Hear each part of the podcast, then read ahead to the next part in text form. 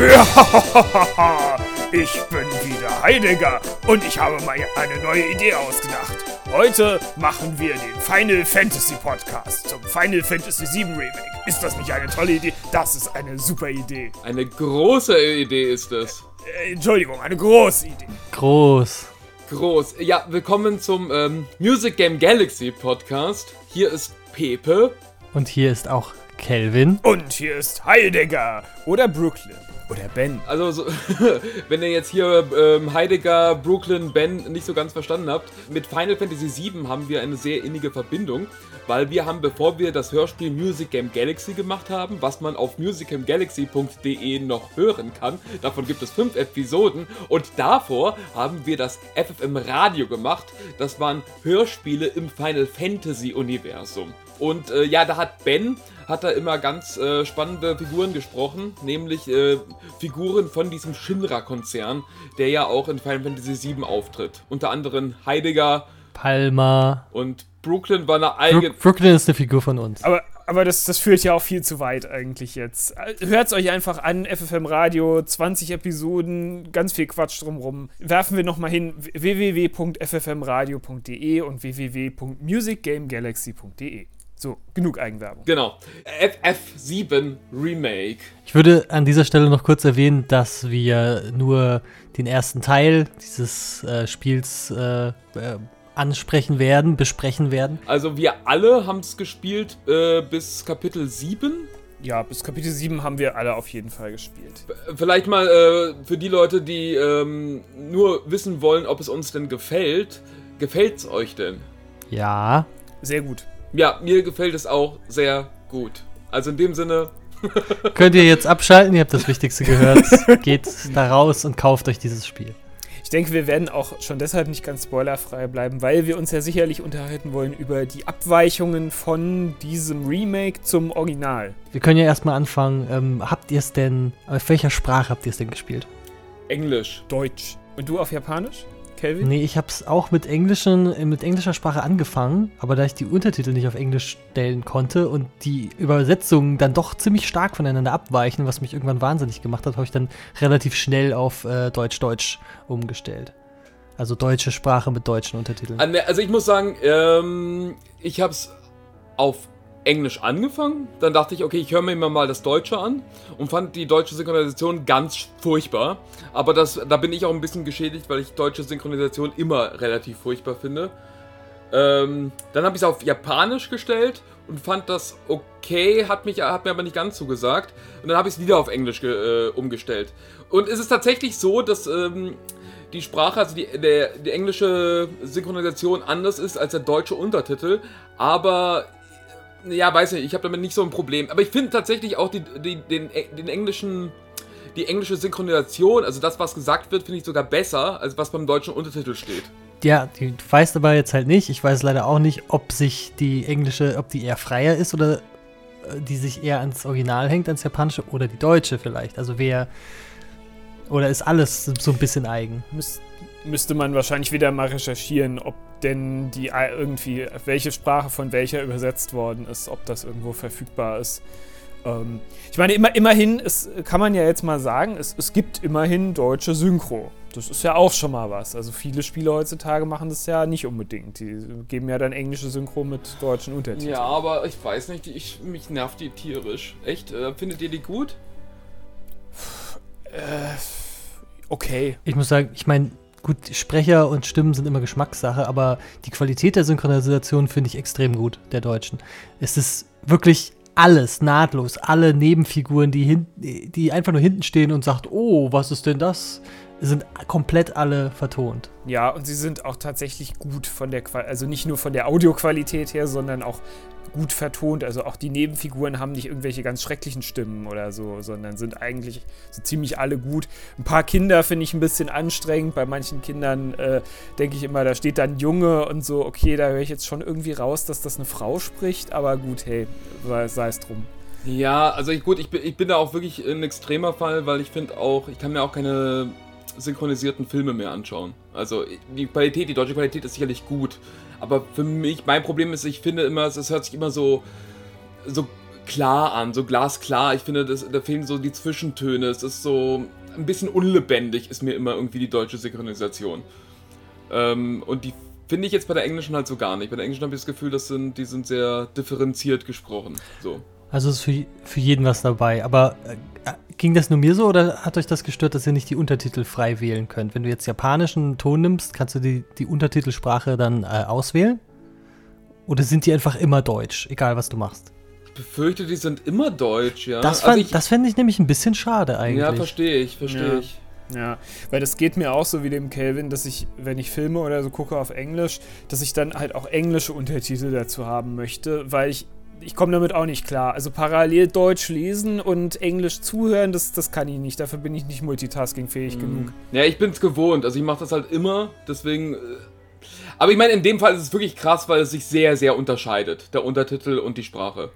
So, also, also vielleicht, vielleicht gibt es ja noch mal ein Patch irgendwann, dass, dass man das frei einstellen kann, aber nee, im Moment, glaube ich, gibt es ja auch in diesem Menü quasi den, den Punkt Sprache und darunter gibt es ja als einzigen Unterpunkt welche Audiosprache möchtest Ich vermute, es ist wahrscheinlich ganz einfach. Man muss einfach seine Konsole ähm, die Sprache umstellen auf Englisch und dann funktioniert das wahrscheinlich wunderbar.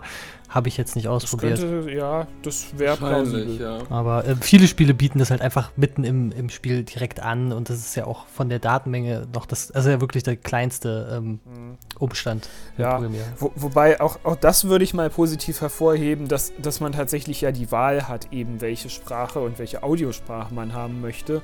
Dass das direkt mit dabei ist, ist ja auch nicht immer selbstverständlich. Also viele Spiele haben ja mhm. einfach eine Sprachversion dabei und das war's. Ähm, oder halt, äh, ich glaube, bei Kingdom Hearts war das, dass, dass man im Nachhinein dann noch irgendwie Monate später nachgeliefert hat, dass man auch die japanische Sprache auswählen konnte. Man ja. kann es auch auf Französisch spielen. Das die EU-Version, da ist wohl dann alles dabei, ja.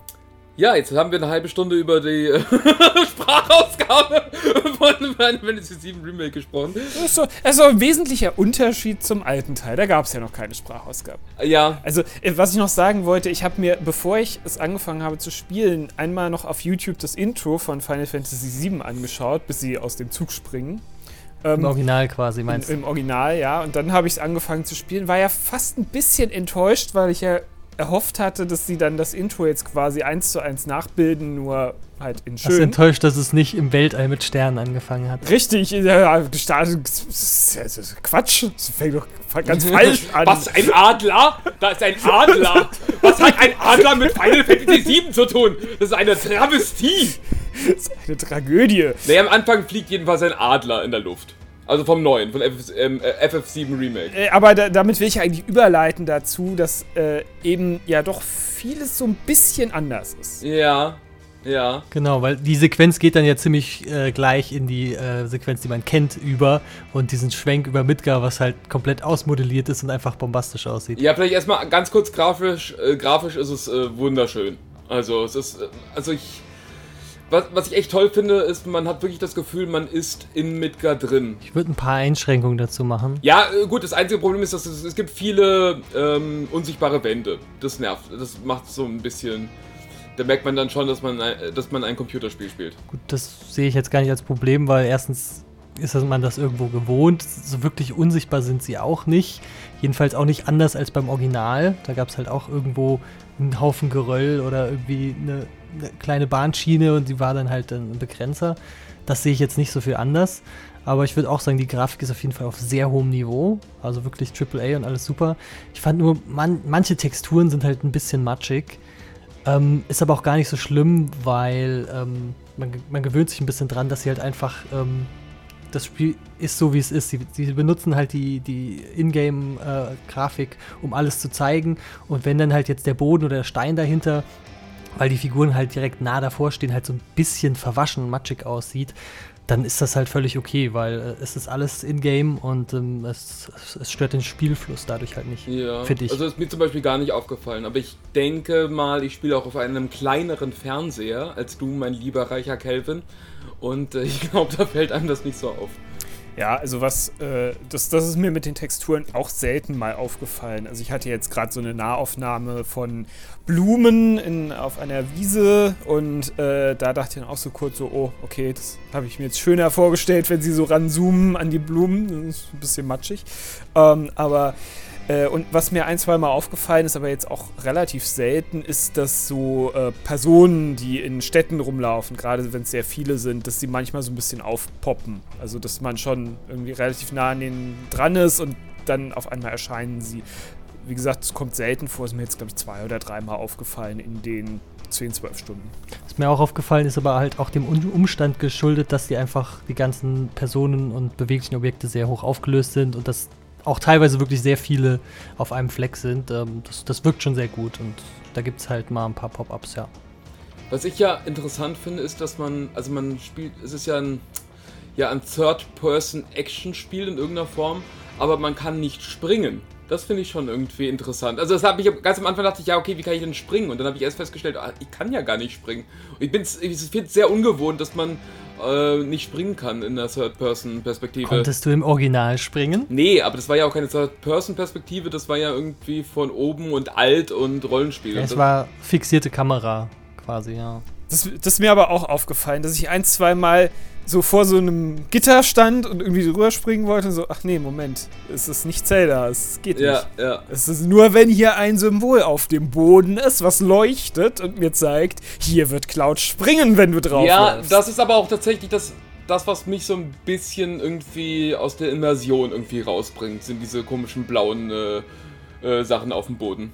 Die blauen Pfeile. Die, die sind schon wichtig. Also es gab schon ein paar Stellen, wo ich irgendwie, wo ich es nicht gesehen habe, weil es noch nicht eingeblendet war. Und da war ich eigentlich ganz froh, als es dann irgendwie kam. Ich habe auch mal ein Secret relativ lang gesucht in, in einer Gegend.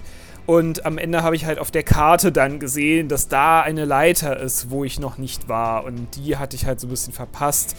Und die, ja, wenn man da nah rangeht, dann leuchtet auch dieses Symbol wieder auf und dann sieht man, hier ist eine Leiter. Aber wenn diese Symbole da gar nicht wären, ich glaube, dann würde man extrem viele Sachen würde man nicht unterscheiden können, ob man da jetzt drüber springen kann oder durchlaufen kann oder halt nicht. Absolut, also dass die Symbole wichtig ist, ist schon klar.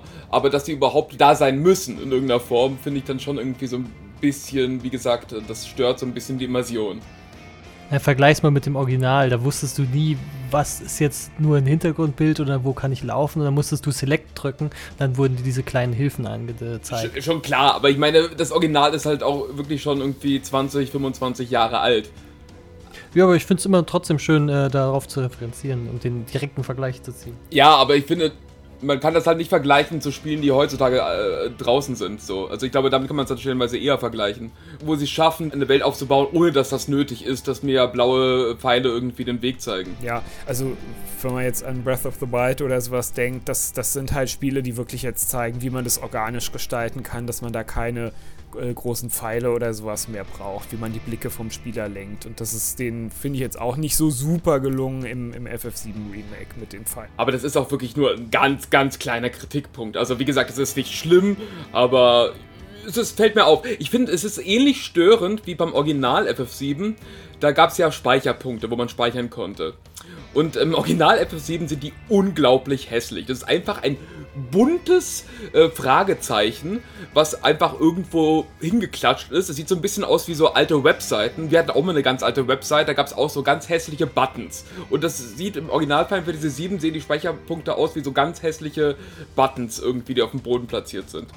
Ähm, die auch so, die passen halt auch überhaupt nicht zu der gesamten restlichen Ästhetik vom Original FF7. Dafür heben sie sich halt wunderbar ab. Ja gut, das ist mit dem blauen Pfeilen halt eben genauso. was, was das ja so ein bisschen in Anführungsstrichen ersetzt hat, weil speichern kannst du ja frei, sind ja diese Bänke, die jetzt rumstehen, wo man sich hinsetzen kann und dann halt kurz äh, MP und HP regeneriert. Ja, klingt zwar auf dem ersten, also ich finde, es ist eine nettere Lösung, aber irgendwie ist es dann doch bizarr, wenn sich nur Cloud da ganz kurz hinsetzt mit seinem riesigen Schwert. Die anderen beiden stehen daneben und gucken ihm zu, wie er sich hinsetzt. Und dann steht er wieder auch so, okay, ich bin ausgeruht, weiter geht's. Finde ich immer ein bisschen bizarr. Ja, es, es, hat, es hat ja noch so eine Schwarzblende kurz. Also man weiß ja nicht, wie viel Zeit vergangen ja, schon, ist. Aber, aber, aber teilweise drei Leute auf diese Bank. Ja, es ist teilweise schon fast ein bisschen nervig, so dieses, ja, ja ich, ja, ich setze mich hin und ein Kritikpunkt von mir ist auch, dass die, die Sachen, wo man Dreieck drücken muss, um sie zu benutzen, das ist manchmal ein bisschen fummelig, finde ich, sich da vorzustellen. Und ah, jetzt passt so, jetzt stehen noch ein bisschen schräg, jetzt nimmt das noch nicht, ah, noch ein bisschen nach rechts. Und das ist halt auch manchmal so dieses, du, du stehst nicht perfekt vor der Bank, du fummelst dich noch ein bisschen hin, dann kannst du endlich Dreieck drücken, dann gibt es eine kurze, er setzt sich hin, eine Schwarzblende und so, so ah, ja, jetzt hat es wieder 10 Sekunden gedauert, bis ich mich regenerieren kann. Ja, das ist Jammern auf hohem Niveau, aber. Ich, ich, ich weiß, was du meinst. Ich glaube, das ist. Ich glaube, das ist so ein Kompromiss aus äh, Immersion. Es gab ja auch andere äh, Final Fantasy-Spiele früher, wo du wirklich einfach nur wo standst und dann stand einfach nur so ein Kasten TPMP restored und du konntest weiter rennen. Ich glaube, das ist einfach so ein, so ein, äh, ein, Kompromiss daraus. Einfach, du willst nicht komplett die Immersion äh, brechen. Ich, ich finde die Banklösung grundsätzlich gut. Ja. Äh, eigentlich das, was mich eher daran stört an dem ganzen Ding, ist halt, dass immer dieses Dreieckdrücken so ein bisschen fummelig ist. Und mir mal anzeigt mit so einem leeren Kreis, aha, hier kannst du drücken, okay, wenn du richtig stehen würdest. Also ich, ich finde es auf der anderen Seite finde ich es auch lustig, wie Cloud sich da einfach hinhockt und das hat scheinbar irgendwie seine, äh, seine HP irgendwie äh, erneuert. Was, was ich auch extrem lustig finde, wo wir gerade bei diesem Dreieckthema sind, um das noch zu sagen, ist, manchmal muss man ja das, den Knopf gedrückt halten, damit er etwas tut. Und das finde ich besonders lustig, wenn es darum geht, geht, einen Schalter umzulegen, weil das heißt, Cloud nimmt den Schalter in die Hand und verharrt, so lange bis der Kreis voll ist, man äh, drei lange gedrückt gehalten hat und dann legt den einfach in einem Ruck um. Und ist so, okay, warum musst du fünf Sekunden warten? Musst du den Schalter warm Keine halten? Ahnung. Keine Ahnung. Ja, das habe ich auch nicht verstanden, ja. Hm. Also es erinnert mich ein bisschen an The Last of Us, wo man manchmal so äh, Rolltore hochziehen muss oder sowas. Und da ist es immer so ähm, eine Stelle, wo es dann weitergeht, wo man quasi vorher die Zombies irgendwie besiegt haben muss. Und das ist einfach, um dich ein bisschen auszubremsen, dass du nicht einfach durch das Gebiet durchlaufen kannst, sondern dass du hier jetzt irgendwie 10 Sekunden damit verbringen musst, dieses Tor hochzumachen. Und wenn du das machst, während die Zombies neben dir stehen, wirst du halt gefressen. Und so funktioniert es aber nicht in Final Fantasy VII. Ja, es gibt keinen Grund, dass es so lange dauert. Es gibt wirklich keinen. Also bis jetzt habe ich noch keinen erlebt. Ja, gut, alles wieder Kleinigkeiten, natürlich. Ja, ja, es ist alles Kleinigkeiten. Das hört sich jetzt so an, als hätten, würden wir auch nur negative Sachen finden in dem Spiel. ähm, ja, vielleicht so etwas, was ich jedenfalls sehr, sehr positiv empfinde. Und das ist das Kampfsystem. Wo ich sehr irgendwie, ja, skeptisch war, bevor das Spiel rauskam. Ähm, Im Original ist es halt rundenbasierend, das Spiel. Ähm, also du wie so ein klassisches äh, japanisches Rollenspiel. Du wählst aus, ähm, ob du angreifst oder Magie benutzt oder einen Gegenstand benutzt und ähm, dann wird das halt ausgeführt. Ja, nicht ganz rundenbasierend, das ist eine Mischung, so ein Hybrid, das ATB, das Active Time Battle. Das von, ja, das vom Original Final Fantasy VII. Genau. Ja, also, ja, aber es war schon mehr rundenbasierend. Also ich meine, klar. Nee, Nein. nee, nee. Rundenbasierend wäre es eigentlich, wenn, wenn abwechselnd alle nacheinander dran sind. Zum Beispiel erst die Gegner und dann deine Partei. Wie in den allerersten Final Fantasies, äh, also 1, 2. Und bei ATB war es ja eher so, dass quasi alle nacheinander einen Balken aufladen und wer zuerst fertig ist, darf angreifen oder darf eine Aktion ausführen. Genau, und wenn, während du noch C äh, auswählst, was du machst, läuft der Balken halt auch noch weiter. Ja, und das kann dazu führen, dass wenn du zum Beispiel in einem Hasszustand bist, dass du vielleicht sogar zweimal hintereinander im Extremfall dran bist, weil dein Balken sich extrem schnell auflädt. Und darum ist es keine Runde in dem Sinne. Ja, ja, ne, ich, ja, ich weiß schon, ja. ähm, ja, aber ich meine, im Gegensatz äh, zu äh, früher ist es jetzt halt wirklich äh, actionorientiert, eigentlich.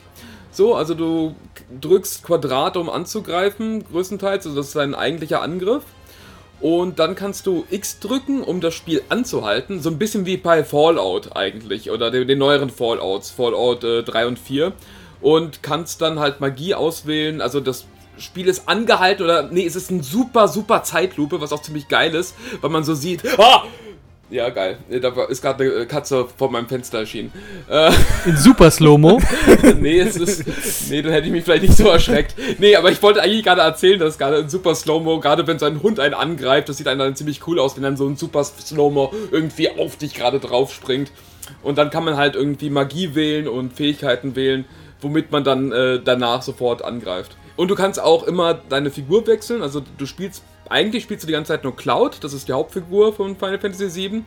Und du kannst im Kampf kannst du noch deine Figur wechseln. Also du kannst dann die deine anderen Partymitglieder kannst du dann auch noch steuern, wenn du möchtest. Hm, das ist ja ein Unterschied zu früher. Das früher hast du ja alle drei immer gleichzeitig quasi gespielt.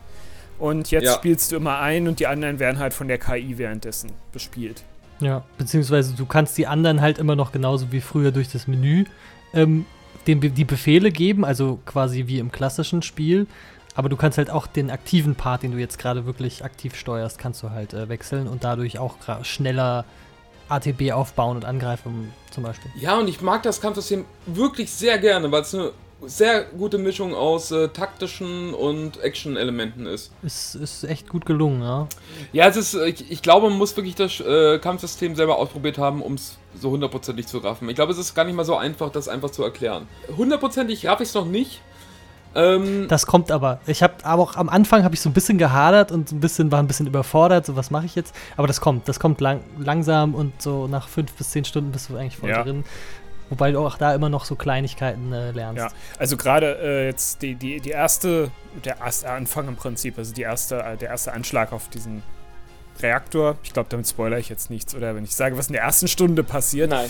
ähm, äh, da, da fand ich es noch so ein bisschen, also da, da musste ich mich erst reinfinden und das war sehr ungewohnt und auch der erste Bosskampf da drin ist irgendwie nicht so sehr gut gelaufen. Also ich habe es zwar äh, äh, geschafft, aber ich war nicht so zufrieden irgendwie mit Ich mir. hatte auch irgendwie das Gefühl, so, hm, das muss doch geiler gehen. Ich habe da aber so ein bisschen, als, ich weiß nicht, ich war auch nicht so zufrieden mit mir, aber ich habe es natürlich auch geschafft, Also ich ja. War ziemlich zufrieden mit mir beim ersten Bosskampf. Den habe ich ziemlich, äh, ich meiner Meinung nach sehr konsequent platt gemacht. Ich hatte eher Probleme mit dem äh, zweiten großen Bosskampf in einem anderen Reaktor. Auf der Brücke, das. Auf der Brücke. Da bin ich sogar gestorben, das erste Ah ja, Mal. ja, stimmt. Der war schwer, ja. Ja. Der, der war schwer, da bin ich fast gestorben. Ich habe es auf Anhieb zwar dann geschafft, aber es gab so ein, ein oder zwei Momente, wo ich da so, uh, das könnte jetzt schief gehen. Naja, was, was es ja ähm, neu gibt, ist, dass man die Gegner schocken kann. Also, wenn, wenn sie geschockt sind, dann macht jeder Schlag, den man denen macht, macht dann unglaublich viel Schaden. Ne, 160 Prozent. 160 Prozent. Ich glaube, man kann bis 300 Prozent kann man die schocken oder sowas, habe ich mal gelesen. Das ist korrekt. Es gibt, äh, es gibt, glaube ich, so ein, äh, wie heißt das, Trophäe, ne? eine Trophäe, wenn du ihn auf 300 Prozent kriegst. Okay. Ein Ich muss sagen, da, da finde ich, das System ist nicht so super erklärt bisher in den Tutorials. Also, das ist, äh, ja, so dieses, ja, du kannst den Gegner schocken, ja, dann liegt er so ein bisschen am Boden und du machst mehr Schaden. Aber wie du den jetzt zum Beispiel weiterbringst auf seiner Ja. Schockleiste, das wird irgendwie Das, nicht das, erklärt. kommt, das kommt aber noch, Okay. weil erstens ist es so ein bisschen ausprobieren, weil das bei jedem Gegner ein bisschen unterschiedlich ist. Es wird noch weiter erklärt und es gibt auch noch, wenn man, wenn man Sachen nicht so ganz gerafft hat oder nochmal nachlesen will, gibt es auch die, die äh, Hilfe. Zum Beispiel wird einem auch nie so wirklich erklärt, was eigentlich diese ganzen Symbole bedeuten, die da angezeigt wird. So Statusveränderungen und äh, hat jemand jetzt Schild oder Barriere oder was ist das? Muss man da eigentlich auch äh, nachgucken. Das geht auch im Kampf, ähm, aber auch äh, im normalen Menü kann man dann alles nochmal nachlesen. Nicht Ja, also bei Analyse steht tatsächlich relativ viel. Wenn man die Gegner analysiert, das ist auch so eine Fähigkeit, die man erwerben kann, ähm, dann steht da auch, wie sie besser geschockt werden. Also zum Beispiel, da steht dann auch, dass, sie, dass die Gegner eigentlich fast nur bei physischen Angriffen geschockt werden oder jetzt nur mit dem Element Blitz. Genau, aber manchmal ist es auch wirklich speziell auf den Gegner. Wenn du ihm ausweichst, äh, dann steigt die Schockanfälligkeit oder wenn du das was Bestimmtes machst, wenn er auf dem Boden liegt oder irgendwie sowas Spezielles. Ja, ich, ich glaube, so ein Kampf, wo ich das erste Mal so richtig vernünftig die Blockenfunktion benutzt habe, das war gegen einen Turk. Äh, Turk ist eine Sondereinheit von Shinra. Shinra ist ein Rüstungskonzern. okay, das führt jetzt zu weit. Ja, ja, auf jeden Fall, da gibt es so einen, einen Turk, ich sag jetzt auch absichtlich nicht den Namen, aber da muss man tatsächlich mal blocken, was ich vorher irgendwie gekonnt, irgendwie ignoriert habe, das Blocken. Ähm, und weil nur durch das Blocken macht man dann so einen Konter und damit, ähm, damit kommt der der Schockanzeige näher. Ich habe das erste Mal tatsächlich Blocken intensiv bei dem anderen Soldaten benutzt. Ah, ja, der Motorradsoldat. Das war so, ein- so ein schöner 1 gegen 1 Kampf, wo man wirklich mal, fand ich, schon relativ konsequent so mit Zuschlagen, Blocken, Ausweichen äh, das machen konnte, was vorher in den Kämpfen immer nicht ganz so gut geklappt hat, weil es ein bisschen zu chaotisch oder zu wenig lesbar war. Also der Kampf war sehr lesbar. Fast schon wie in so einem Dark Souls-artigen Spiel, so Ja. ein bisschen fühlt man sich mit den Ausweichrollen und so, Ja. ne? Genau. Äh, vielleicht dazu noch zu erwähnen ist, dass es gibt keine Zufallsbegegnungen mehr, sondern ja, für mich, mich hat so ein bisschen an Bayonetta tatsächlich erinnert. Man läuft eigentlich relativ geradlinig durch Korridore ähm, und läuft dann quasi von einer Kampfarena zur nächsten. Also man sieht die Gegner von weiter weg, aber es sind quasi immer so kleine Arenen, wo man dann gegen mehrere Gegner kämpft. Weil ich das mit dem geradlinig auch nicht so ganz nachvollziehen kann, weil mich haben die, die Maps teilweise wirklich schon an das Original erinnert. Also stehen dem eigentlich gar nicht so nach. Nur da du jetzt halt so eine Übersichtskarte hast, kommt es dir halt wahrscheinlich eher so vor, weil du direkt weißt, wo geht's lang und wo nicht. Naja, gut, ich würde auch die ganz alten Final Fantasy Teile als relativ geradlinig betrachten. Also gerade auch die Dungeons. Ja, ich verstehe, was, was ihr meint. Also wenn du einfach nur durchläufst, dann hast du ja rechts und links meistens irgendwie eine Wand oder sowas oder dann, dann ist es irgendwie ein bisschen abgegrenzt und du läufst da durch und das ist ähnlich wie in den alten. Aber eigentlich, wenn du natürlich auf die Karte guckst, siehst du, dass es eigentlich ein relativ großer Schlauch ist, der sich da durchzieht meistens und es ist halt keine große Arena, wie es jetzt vielleicht in Xenoblade wäre oder so, wo du einfach so, so riesige Levels hast, die einfach äh, sehr, sehr wenig begrenzt sind. Naja, also ich finde den Vergleich äh, von Calvin zu den ganz, äh, zu den, äh, zum Original gar nicht mal so verkehrt, weil es ist wie gesagt, es ist relativ geradlinig, meiner Meinung nach. Also du hast da schon irgendwie genügend Spielraum, auch um kleinere ähm, Rätsel auch irgendwie zu lösen. Genau, also man kann ein bisschen was verpassen, wenn man nicht äh, überall äh, guckt, aber natürlich nichts super Wichtiges. Wir, wir hatten es ja eben schon von den Zufallskämpfen, die es nicht mehr gibt. Ich finde, was ein bisschen das ersetzt hat, in Anführungsstrichen, weil die Zufallskämpfe waren ja dafür da, eigentlich auch zu leveln. Das war ja der, der Hauptzweck. Und was dich jetzt so ein bisschen festhält quasi sind äh, eigentlich so Nebenquests. Also es gibt, äh, also ich war jetzt in zwei Gebieten, äh, wo es halt so Nebenquests gibt, das heißt, wo man in so einem Dorf ist und da stehen halt Leute rum und die haben irgendwelche Probleme und die sagen sie dir und zu, naja, sagen wir 80% bestehen die Probleme daraus, dass irgendwelche Monster irgendwo rumlaufen, die sie getötet haben wollen. Und ich finde es eigentlich eine ganz nette Idee, weil diese Zufallskämpfe früher konnten ja auch ein bisschen nervig sein, weil du halt eben irgendwo rumgelaufen bist und auf einmal macht es wusch und du bist in einem Kampf. Ähm, und jetzt ist es so ein bisschen gezielter. Und es ist einfach ein bisschen eingebettet in eine kleine Mini-Geschichte jeweils, die zwar nicht immer besonders super oder interessant sind, aber hey, immer vielleicht noch besser als einfach nur stumpf durch die Gegend laufen und irgendwelche Monster töten. Du kannst auch irgendwie auswählen, dass du vom letzten Kontrollpunkt aus äh, nochmal spielst und du behältst dann trotzdem dein, Le dein Level. Ah, das habe ich gar nicht ausprobiert. Ja, ich habe das tatsächlich nur einmal ausprobiert, weil ich habe einmal ähm, habe ich einen Raum verpasst und ähm, und hab also ich bin eigentlich in die falsche Richtung gelaufen. Also ich wollte zu seinem Zusatzraum gehen und stattdessen bin ich dann trotzdem den also zum nächsten Storypunkt gelaufen und konnte nicht mehr zurück. Oh, war nicht schlauchig genug. Äh, ja, vielleicht doch nicht. ja. Äh, ja, nee, es war ich war dumm. Ich war dumm. Ich bin einfach wirklich in die falsche Richtung gelaufen. Ähm, egal.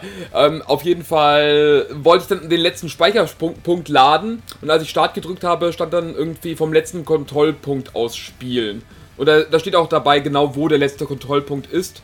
Und da stand auch, dass du dann dein Level behältst. Also in dem Sinne kannst du so auch leveln, zum Beispiel. Ich habe es auch gesehen, dass wenn du quasi äh, Options oder so drückst, kannst du ja sagen, also auch im Kampf kannst du sagen, ich möchte diesen Kampf neu starten. Oder ich möchte zum letzten Kontrollpunkt zurück. Und da steht jeweils dabei, du, du behältst die Erfahrungspunkte, die du seitdem gesammelt hast.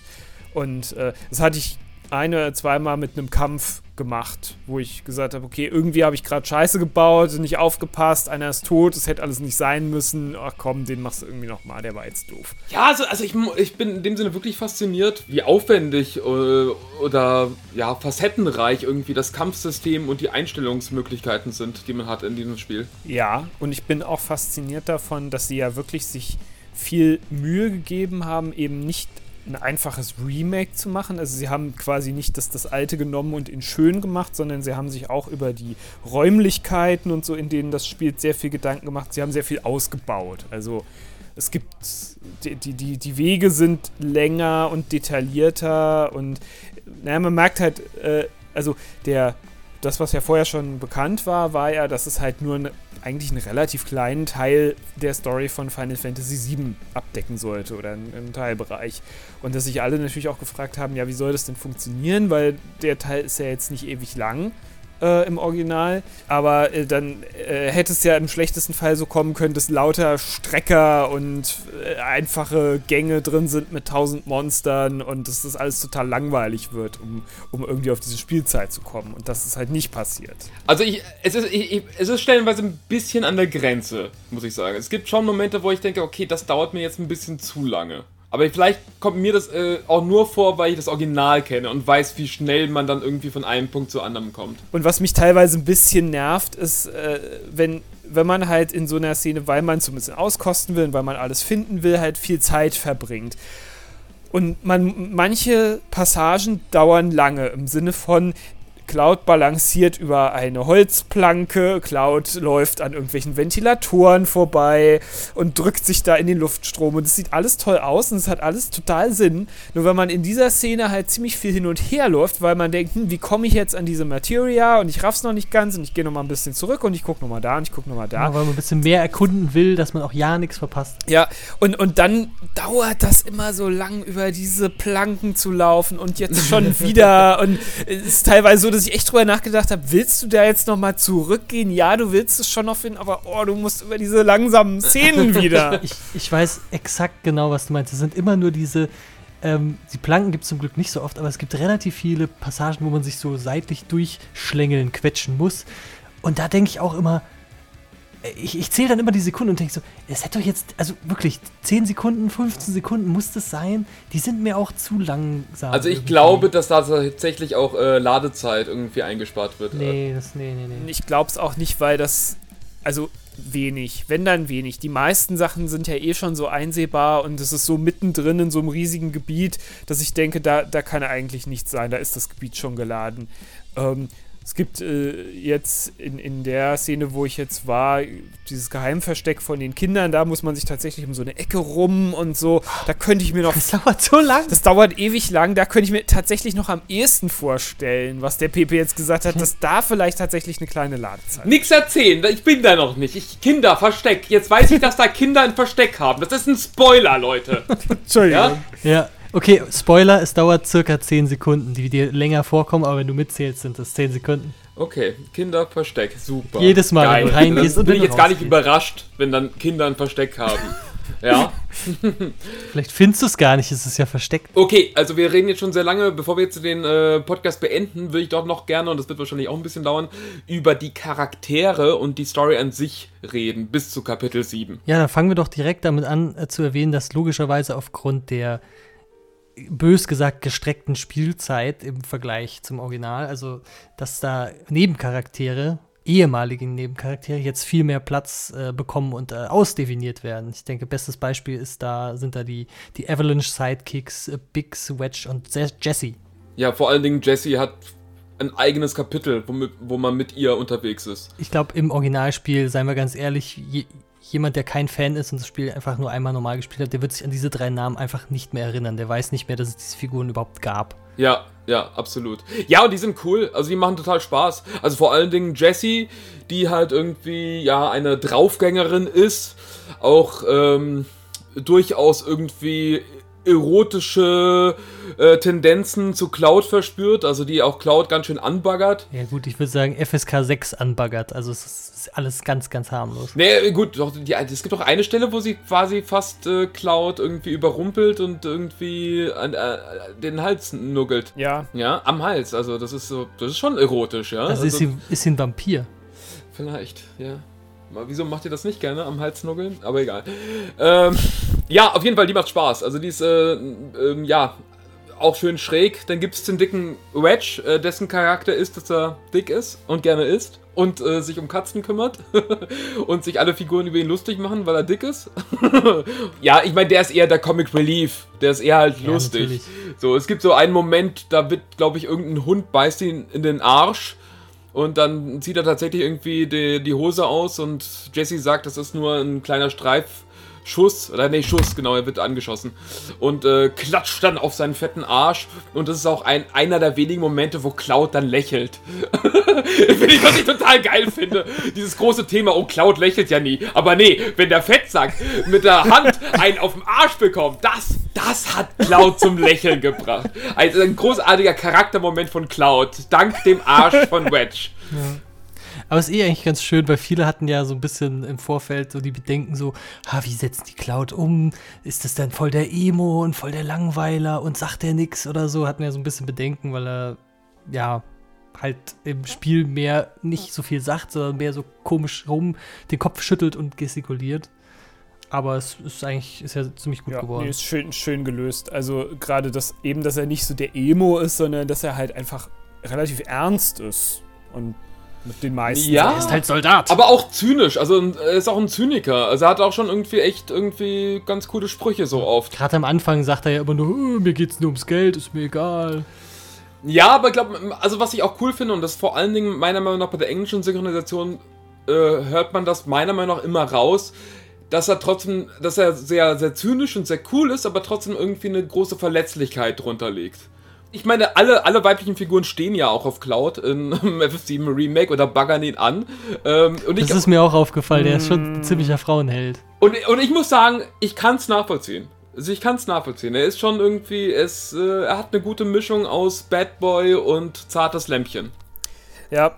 Äh, bevor man jetzt äh, Sachen über mich denkt, die nicht stimmen, äh, muss ich noch dazu sagen, dass äh, Tifa und Eris aber auch irgendwie unglaublich sexy sind in diesem Teil. Äh, Jessie auch. Äh, aber Jessie macht mir fast ein bisschen zu sehr Angst, so, so, wie sie darauf ist. Eris ist, Eris ist ganz schön frech manchmal, ne? Eris ist geil. Eris finde ich großartig. Eris ist einfach, die ist einfach, keine Ahnung, die ist eine coole Socke, aber irgendwie lustig und irgendwie auch die weiß, was sie will, so gefühlt. Also ich mag die sehr gern. Ja, Tifa ist ja noch sehr, sehr unentschlossen, was sie eigentlich will. Also sie ist ja eigentlich sehr, ja, verletzlich oder ja, weiß eigentlich gar nicht so genau, ob sie das jetzt alles gut finden soll oder nicht und so. Also finde, bei ihr ist, äh, ist noch gar nicht so viel Interaktion mit Cloud eigentlich im Moment pass passiert. Das war mehr Aerith jetzt die ganze Zeit. Also, also Jessie hatte deutlich mehr Interaktion mit Cloud als, als äh, Tifa. Naja, ich finde, Tifa hat sowas, also irgendwie, genau, ihre Unentschlossenheit, die überspielt sie so ein bisschen mit so einem mütterlicher, mütterlicher gute Laune, würde ich es ja fast nennen. Wer mir fast manchmal ein bisschen auf den Sack geht, ist Barrett. Äh, ich, ich, ich, mag ich ihn grunds ich versteh's. grundsätzlich. Ich finde ihn auch gut dargestellt. Ich finde auch diese, dieser Zwiespalt im Prinzip, den er hat. Als, äh, auf der einen Seite ist er ja Vater, auf der anderen Seite will er den Planeten retten und darum macht er ja diese Anschläge. Äh, manchmal ist er aber ein bisschen, bisschen over the top vielleicht. Also so dieses, ja, die, die, er erzählt ja quasi ununterbrochen davon, wie schlecht es dem Planeten geht und warum er das jetzt alles macht und rechtfertigt das halt die ganze Zeit. Ich verstehe das schon, dass das ja auch ein Charakteraufbau ist und so. Und dass das vielleicht naja, genau das sein soll. Er ist ein Ökoterrorist, also wie weit muss, wie musst du drauf sein, um äh, so weit zu gehen? Ja. Und im Originalspiel hat er auch immer so rumgestikuliert, als gibt's kein Morgen. Also, mehr. ja, aber ich kann das schon irgendwie, Ben, sehr gut nachvollziehen. Mir ist das auch ein bisschen zu albern stellenweise. Ich finde es ja großartig, wie albern stellenweise irgendwie das FF7 Remake ist. Ich hatte ja am Anfang eher Angst, dass dann jetzt, dass man versucht, es zu ernst zu machen. Und diese ganzen Albernheiten, die auch im Original drin sind, irgendwie jetzt gar nicht äh, dabei sind beim Remake. Aber bei Barrett muss ich sagen, der ist mir fast schon ein bisschen zu drüber und ein bisschen, also er hat schon sehr viele eher Comic Relief Momente. Mhm. So also was, was es wieder gut macht, ist, dass sie sich ja manchmal selber dann auch, äh, ja, nicht auf die Schippe nehmen, aber ja. das Cloud dann auch mal sagt so, ja, Barrett, ist jetzt gut. oder, oder tiefer ihn auch mal zurechtweist und sagt, ja, wir haben es verstanden. Naja, er ist, er ist schon bewusst irgendwie ein bisschen albern. Das, das auf alle Fälle, aber ich würde sagen, im Original war die Figur etwas ernster und ja, ich glaube, ein bisschen mehr Ernsthaftigkeit bei der Figur wäre schon okay gewesen. Oder habe ich das Gefühl, hätte dem vielleicht sogar gut getan. Weil ich meine, das, was wir ja machen, ist ja, also ist ja schon Terrorismus. So, also es ist ja so Ich sage ja, Ökoterroristen. Ja, aber das könnte man ja auch ein bisschen. Das Thema an sich Terrorismus ist jetzt irgendwie auch ein spannendes, äh, ob das jetzt gerechtfertigt ist oder nicht, ähm, was man ja durchaus mal ein bisschen ernster nehmen kann. Und da gibt es halt Momente, wo ich das Gefühl habe, okay, die wollen jetzt zu lustig oder zu cool sein, was so ein bisschen so der Ernsthaftigkeit der Story so ein bisschen im Weg ist. Ja, ich meine, die, die Grundtendenz, die das ganze Final Fantasy und die ja alle möglichen Spiele haben, äh, oder ein Grundproblem, ist ja auch, dass die Helden halt irgendwie Superhelden sind. Und ähm, das ist ja schon, wenn, wenn du das Original FF7 nimmst, wie sie sich quasi ja durch Shinra metzeln im Laufe des Spiels und ein ganzer Großkonzern mit Rüstung und Waffen und Armee nicht in der Lage ist, drei Leute zu stoppen. Ähm, okay, später sind es vielleicht sieben oder so. Ähm, ist, äh, aber nie ist, gleichzeitig. Ja, aber immer nur drei. äh, das, das Komm, wir gehen jetzt alle zu Shinra Hauptquartier. Äh, nee, nur, nur zu dritt. Komm, das reicht doch. Nur zu dritt. Bleibt ruhig zu Hause. Also, das, das, das hat ja schon eine gewisse Albernheit. Ähm, aber ja, natürlich ist es. Man kann sich immer überlegen, ob wenn Barrett die ganze Zeit erzählt, dass er den Planeten retten will und so, ob er vielleicht diese Dinge vor sich selbst irgendwie rechtfertigt. Weil man könnte sich ja fragen, warum, warum erzählt er das eigentlich die ganze Zeit und wem erzählt er das? Warum erzählt er das seinen Mitterroristen? Das meine ich nämlich. Ich fand nämlich, ich hatte das nämlich immer so als Rechtfertigung äh, verstanden, so, weil äh, es muss irgendwie weitergehen und da redet sich das auch alles irgendwie ein bisschen gut und äh, versperrt sich vor der Realität auch so ein bisschen, weil er sich diese Fragen nicht stellen will. So, so habe ich den verstanden, den Charakter. Ja, nee, das, das, das, das finde ich auch auch interessant. Aber ich meine, er wird ja offensiv in der Inszenierung, wird er ja quasi schon als Over-the-Top-Figur irgendwie gezeigt. Ja, er ist schon so ein bisschen der Irre mit dem Maschinengewehr da, ja. Es gibt auch viele Momente, wo ich über ihn lache. Also es gibt auch, äh, er summt auch da die Victory-Verfahren von den alten Final Fantasy-Spielen. Also das summt er auch immer mal wieder, wenn man dann einen Kampf gewonnen hat. Mhm. Genau. Und Tifa sagt dann manchmal, oh Barrett, nicht so laut. Also was auch wirklich sehr cool ist bei dem Spiel, ist, wie die ähm, Charaktere miteinander reden, während man kämpft oder während man irgendwie, ja, einfach gemeinsam durch die Landschaft läuft.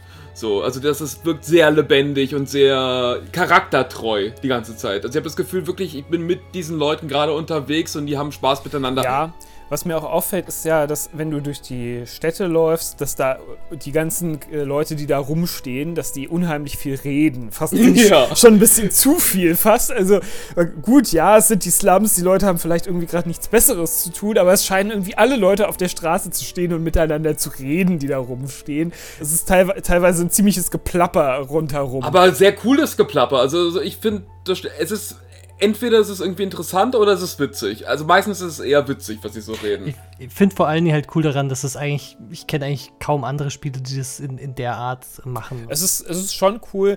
Ähm, auch wieder das Ding, wenn du da halt viel rumläufst, viel hin und her läufst, wiederholt es sich relativ bald. Da, da gibt es so ein paar Highlights. Also es gab so eine alte Oma, wo irgendwie ein Offizier sagt, nee, bitte gehen Sie jetzt wieder rein. Die Oma sagt, nein, nein, ich habe früher bei Wutai gekämpft, also gegen Wutai gekämpft. Die fand ich sehr lustig und dann gab es in den Slums, gab so paar Leute, wo die einen äh, geredet haben, weil also der eine Reaktor ist gerade in die Luft gesprengt und dann reden so zwei Leute darüber. Also die eine sagt, dass sie ja jetzt doch ganz viele Lebensmittel einkaufen müssen. Und die, äh, die andere Person sagt, nee, nee, also Lebensmittel ist aber nicht das Einzige, was wichtig ist. Und dann sagt wieder die andere Person, ja stimmt, Klopapier, wir brauchen ganz viel Klopapier.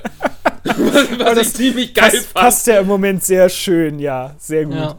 Ja, wie, wie findet ihr denn die, die, die Charaktere der Bösewichte bis jetzt? Der Heidegger ist ja eigentlich der präsenteste in dem Spiel. In den ersten sieben Kapitel, ja. Ablauf. In, ja, ja. Der, der ist, eigentlich schön gelungen. Auf jeden Fall drüber. Aber ich meine, das war Heidegger auch in den alten Spielen. Also es gibt so einen Moment, der auch, ist auch neu im F7 Remake. Ähm, wo Heidegger quasi eine Fernsehshow macht für äh, die gesamte Bevölkerung, wo er einen Riesenroboter gegen die Terroristen kämpfen lässt, also gegen Cloud, Tifa und Barrett. Also was, was mir gut gefallen hat, war das riesige Hologramm von Heidegger genau. vor dem Kampf.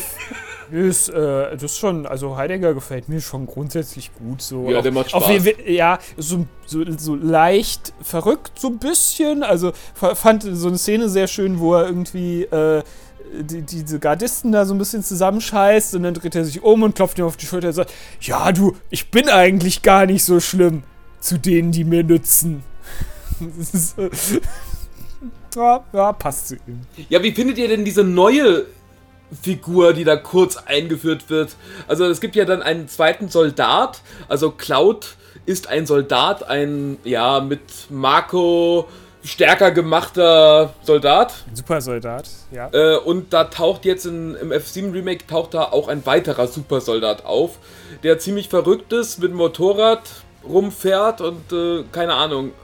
Und eigentlich nur kämpfen möchte. Hat mich so ein bisschen an Dragon, Dragon Ball erinnert. Wie so Figuren, die einfach nur irgendwie endlich mal wieder einen richtigen Kampf haben wollen. Also der, der, der neue Soldat, ja, weiß nicht, bin ich so ein bisschen zwiegespalten. Also er ist mir fast ein bisschen egal, weil ja, er wirkt so ein bisschen generisch irgendwie bisher. Ich meine, er ist jetzt nur einmal vorgekommen. Äh, ja, wie du sagst, ist, äh, bisher ist seine Charaktertiefe darin erschöpft, dass er irgendwie kämpfen will und geil Motorrad fährt und das auch sein Lieblingssport ist oder so. Über, Ähm, übertrieben geil Motorrad fährt, würde ich sagen. ja, ja, ja, also äh, de- den Gesetzen der Physik absolut trotzend Motorrad fährt. Und ähm, ja, war jetzt, wirkte tatsächlich, ist natürlich, wenn man den Original gespielt hat und sagt, oh, wer ist denn das? Das ist jemand Neues. Und dann äh, wirkt er halt auch ein bisschen so wie, ah ja, den haben wir jetzt da rangeflanscht, weil die ganze Szene ist sowieso neu und da fehlt uns noch irgendwie ein geiler Gegner und dann machen wir doch so einen Soldat da rein. Ähm, was, was mich fast ein bisschen wundert, ist, dass im, im Original FF7 ja eigentlich quasi keine anderen Soldaten vorkommen, oder? Ja, ich glaube nicht. Ich kann mich nicht erinnern. Eine Sache ist mir noch ganz wichtig, darüber haben wir wirklich noch keinen einzigen Mucks geredet. Diese, diese Geister, die gab es im Original ja nicht. Was ist, was, ist, was ist das mit diesen Geistern? Die haben mich so ein bisschen verunsichert. Äh, die verunsichern mich auch. Und ich habe Angst. Hast Angst vor Geistern generell. Nee, ich habe nicht Angst vor Geistern. Ich habe Angst, dass äh, diese Geister irgendwas mit der FF7-Story machen, was ich nicht will. Um es äh, klar zu machen, also es gibt jetzt neu beim Final Fantasy VII Remake ist, dass gewisse, also Geister, die auch nicht für alle sichtbar sind, jedenfalls am Anfang, irgendwelche Geister halt, also es sind, So, ja, so kapuzenartige artige Schemen. bis jetzt ist ja absolut unklar, äh, was für eine Bedeutung die haben. Also die, also die haben eine, eine seltsame Funktion, haben sie bis jetzt in dem Spiel. Weil es gibt Momente, wo die nur Cloud und Aerith sehen kann. Dann gibt es einen anderen Moment, wo die auf einmal eine ganze Stadt angreifen. Äh, Und dann gibt es noch einen anderen Moment, wo die Geister quasi einem irgendwie den Weg weisen. Also die, die haben eine sehr seltsame Funktion bis jetzt. Und deswegen will ich da ehrlich, ich habe da eine Theorie, aber darüber würde ich gerne erst reden, wenn ich es komplett durchgespielt habe. Ich habe zwar noch keine Theorie, aber ich nehme mal an, dass sie irgendwas mit dem Planeten zu tun haben werden.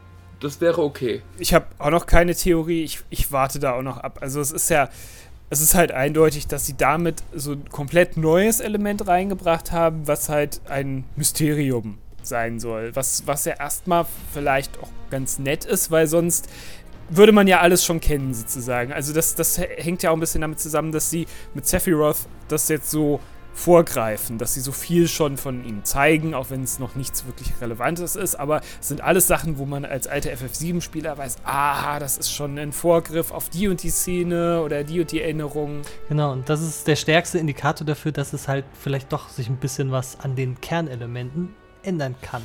Ja, also ich, wir reden jetzt schon echt Ewigkeiten. Ich glaube, wir müssen es an dieser Stelle beenden. Wir können doch, wir können ja Ähm. abschließend schon mal, äh, kann ich die Frage in den Raum stellen, eine Prognose. Denkst du, du wirst es mehrmals durchspielen? Denkst du, du wirst es vielleicht nicht so bald, aber was ist deine Einschätzung? Ich kann es nicht einschätzen. Also bis jetzt würde ich sagen, das, was ich bis jetzt gespielt habe, würde ich theoretisch schon nochmal spielen. Vielleicht auf dem noch schwierigeren Schwierigkeitsgrad. Also ich könnte mir vorstellen, wenn mir das Kampfsystem zum Schluss immer noch sehr, sehr gut gefällt, dass ich dann auch Bock habe, das auf schwer dann nochmal irgendwie zu spielen. Das auf alle Fälle, ja. Ja, also ich kann mir vorstellen, das kommt jetzt ein bisschen drauf an, wann der zweite Teil tatsächlich rauskommt. Wäre so eine Überlegung, das nochmal durchzuspielen, bevor der zweite Teil dann kommt. Ähm, weil so gut gefällt es mir doch, ja, stimme ich zu. Ähm, aber jetzt nicht so direkt bald wahrscheinlich. Also ich kann mir auch gut vorstellen, dass äh, in zehn Jahren, wenn der zweite Teil dann erscheint, dann für die PS6, dass man dann gibt es auch vielleicht noch eine bessere Variante vom ersten Teil. Das Re-Remake. Ja. Ähm, ja, äh, Kelvin, wie siehst du denn das? Wie würdest du denn deine Frage beantworten? Also erstmal wahrscheinlich nicht, brauche auch ein bisschen Abstand dazu, auch weil ich dann äh, noch andere Spiele erstmal noch spielen will, aber ich kann mir das schon vorstellen. Ich bin halt mal gespannt, wenn dann ein zweiter Teil rauskommt, ob man dann quasi seinen Spielstand übernehmen kann oder das ob man von Zeit. vorne wieder anfangen muss. Also ich, ich vermute eigentlich, dass man es eher nicht kann oder nur in Teilen. Ähm, einfach aus dem Grund, dass, dass sonst das Balancing eventuell so sehr schwer würde. Also dass du, dass du ja im ersten Teil dich dann sehr hochleveln könntest und die ganzen Materias hochleveln könntest und dann als ziemlich super ausgebauter Charakter starten könntest im zweiten Teil. Naja, ich, ich das, tatsächlich, ich hoffe, dass aber das Kampfsystem äh, in einem eventuellen zweiten Teil dann irgendwie aber auch wirklich ähnlich bleibt, weil das Kampfsystem finde ich großartig. Und ich hoffe, dass sie da auch nicht noch mehr auf Action setzen. Ich finde es genauso wie es jetzt. Es ist die perfekte Mischung zwischen Taktik und Action.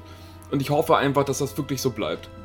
Ich glaube auch nicht, dass da sich viel dran ändern wird. Wahrscheinlich vielleicht so ein bisschen Feedback und Nuancen werden geändert, aber ich glaube nicht, dass sie, dass sie da so viel dran ändern werden ich würde es mir auch ehrlich gesagt wünschen, dass sie jetzt sagen, jetzt machen wir eigentlich nur noch Content. Also ja. den, einfach den zweiten Teil und nicht, nicht noch irgendwie ewig lang an den Mechaniken schrauben oder neue Sachen einbauen. Also ich denke natürlich wird so ein, zwei neue Sachen äh, muss es immer geben, aber äh, jetzt eben nicht, nicht ewig, das nicht wie so ein Kingdom Hearts quasi von einem zum nächsten, wo immer die ganze Mechanik neu gemacht wird. Ja, und immer mehr halt Action betont und weniger taktisch. Naja, aber, aber zu Kingdom Hearts reden wir dann nächste Woche ähm, drüber und ich denke mal, dass wir dann übernächste Woche auch das Final Fantasy VII Remake schon alle durchgespielt haben. Und dann werden wir einen ganz großen finalen Spoiler-Podcast machen. Ja. Spoiler. Ja, und ich bin, also ich bin, ich, ich freue mich drauf. Es war auch schön mit euch jetzt schon mal über die ersten, ich sag, zehn Stunden habe ich es bis jetzt gespielt. Also über die ersten zehn Stunden mit euch zu reden, das war. Dann wird das noch ein bisschen dauern, bis du es durch hast. Aufschlussreich. Naja, ich habe gehört, so 30 äh, bis 40 Stunden dauert das gesamte Spiel. Also ich, ich, ich habe jetzt 40 Stunden auf der Uhr. Krass, okay. Na klar, wenn man halt überall alles erkundet und auch so die Nebenmissionen und alles macht, dann braucht man natürlich ein bisschen länger. Ja, und das ist echt äh, faszinierend, weil ich meine, du bist ja auch der Einzige von uns, der beim Dart-Minispiel nicht den ersten Platz erreicht hat bis jetzt. Ich habe genauso viele Punkte wie der erste Platz, aber er hat mir trotzdem den zweiten gegeben. Das ist nicht der erste Platz. Ja, der erste Platz ist, wenn man mehr Punkte als, hat als der erste Platz. Was ich und Ben halt irgendwie erreicht haben. Und du hast das noch nicht erreicht. Ben und ich. Äh, ja, natürlich. Ben, Ben, Ben und ich. Ich wusste ja nicht, dass man dafür was kriegt. Das ist übrigens ganz lustig. Ich mag, ich mag das äh, Dart-Minispiel. Ja, aber über Minispiele reden wir das nächste Mal. Bis nächstes Mal. The Fantasy is with you. And Marco Energy 2. Tschüss.